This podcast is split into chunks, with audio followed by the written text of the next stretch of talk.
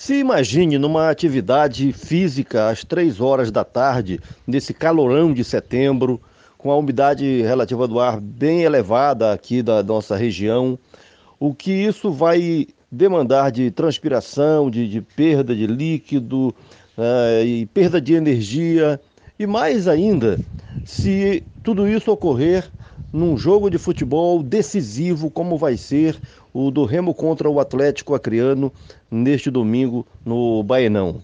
Jogo de alta intensidade, com interesses vitais em jogo, afinal de contas, vale empregos, né? O, o, Remo eliminado acaba a temporada e os jogadores vão ser liberados. Férias forçadas, férias precoces, prejuízo financeiro para esses pais de família. Então é um jogo que vai exigir demais. E aí, dentro desse cenário, como é que vão funcionar esses organismos? Né? Como é que fisicamente esses jogadores vão responder? Claro que aí vale esse mesmo questionamento para os jogadores do Atlético Acreano. O Remo tomou cuidados de preparar os atletas especificamente para essa situação de jogo, com suplemento alimentar durante todo esse período de preparação entre um jogo e outro, treinar no horário do jogo, uh, toda uma preparação também para hidratação dos atletas antes, durante o jogo e naturalmente que depois também, né? uh, há um planejamento específico quanto a isso. Outra coisa, você consegue imaginar qual é o nível de desgaste de um atleta durante um jogo de futebol?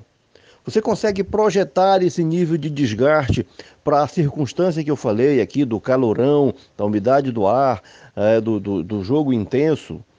Os dados todos estão na coluna, no texto da coluna, lá você vai encontrar o que, que o jogador perde é, durante um jogo de futebol, o que, que isso significa no, no nível do desgaste nas avaliações científicas.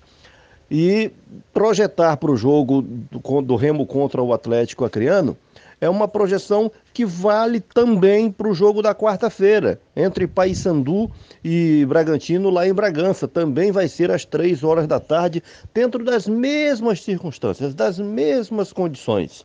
E aí, de fato, é para quem fizer essa preparação específica e tiver uma melhor resposta ou uma melhor adaptação.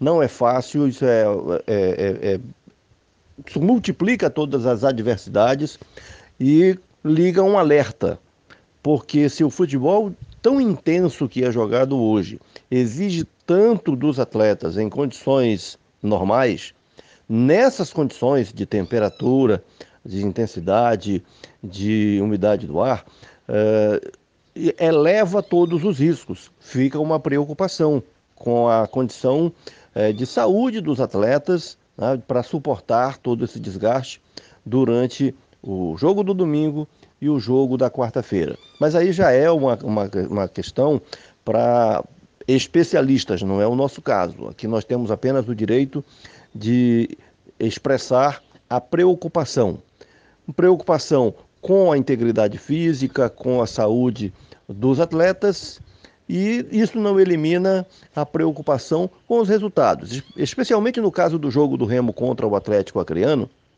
que envolve um time de fora do estado, que o jogo da quarta-feira tem dois times regionais. Se neste domingo o Remo passar pelo Atlético e deve passar, tem todas as condições de passar, o Pará já se garante finalista já que o outro semifinalista vai ser ou o Bragantino ou o Paysandu. Então o Remo tirando o Atlético, o Pará pela sexta vez na sexta Copa Verde estará na final, seja contra o Cuiabá ou contra o Goiás, já que os semifinalistas do Centro-Oeste estão definidos. Essa é a Copa Verde, mais quente do que nunca, literalmente quente nesta reta final.